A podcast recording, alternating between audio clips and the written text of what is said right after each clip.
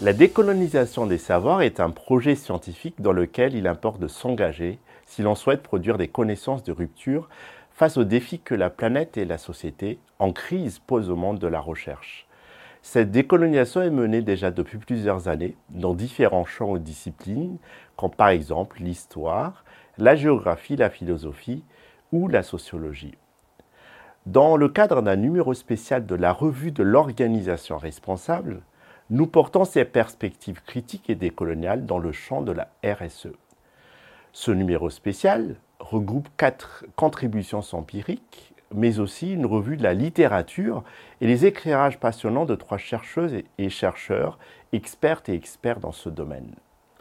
Les approches décoloniales ne constituent pas un courant de pensée homogène. Au contraire, elles regroupent et revendiquent des théories, des épistémologies, des méthodologies et des pratiques plurielles. Deux catégories sont mobilisées pour appréhender ce courant, les perspectives postcoloniales et les perspectives décoloniales. Malgré ces perspectives plurielles, elles défendent un projet fédérateur avec euh, trois dimensions que nous rappelle Ela Yousfi dans ses travaux en 2021.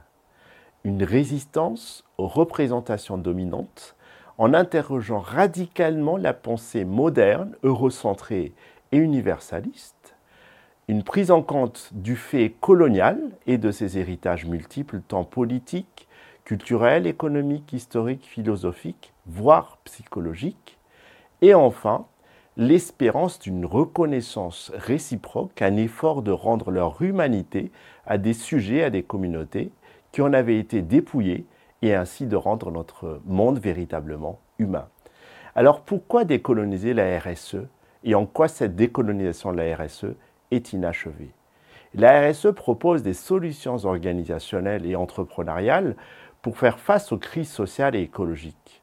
Toutefois, une critique décoloniale de la RSE s'est développée au cours des 30 dernières années afin de démystifier la conception dominante d'une RSE positive, bienfaisante et salvatrice la réalité est en effet bien plus sombre et complexe. Par exemple, il persiste une colonialité des connaissances et des pratiques derrière ce concept, avec une domination des représentations occidentales et capitalistes.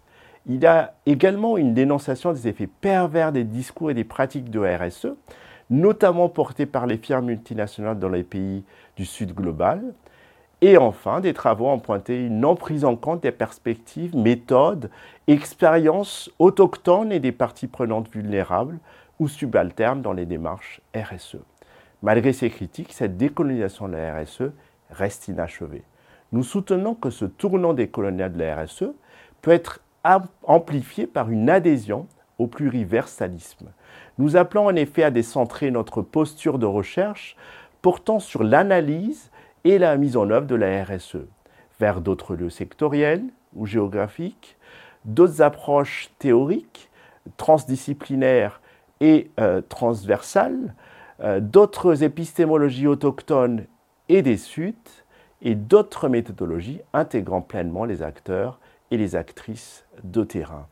Cette pluriversalité déconstruit le concept d'universalité et nous invite à accueillir toute la diversité culturelle du monde à s'ouvrir à des manières plurielles d'être monde. C'est une des voies possibles pour produire des savoirs de rupture en RSE en faveur des justices et des transitions socio-écologiques.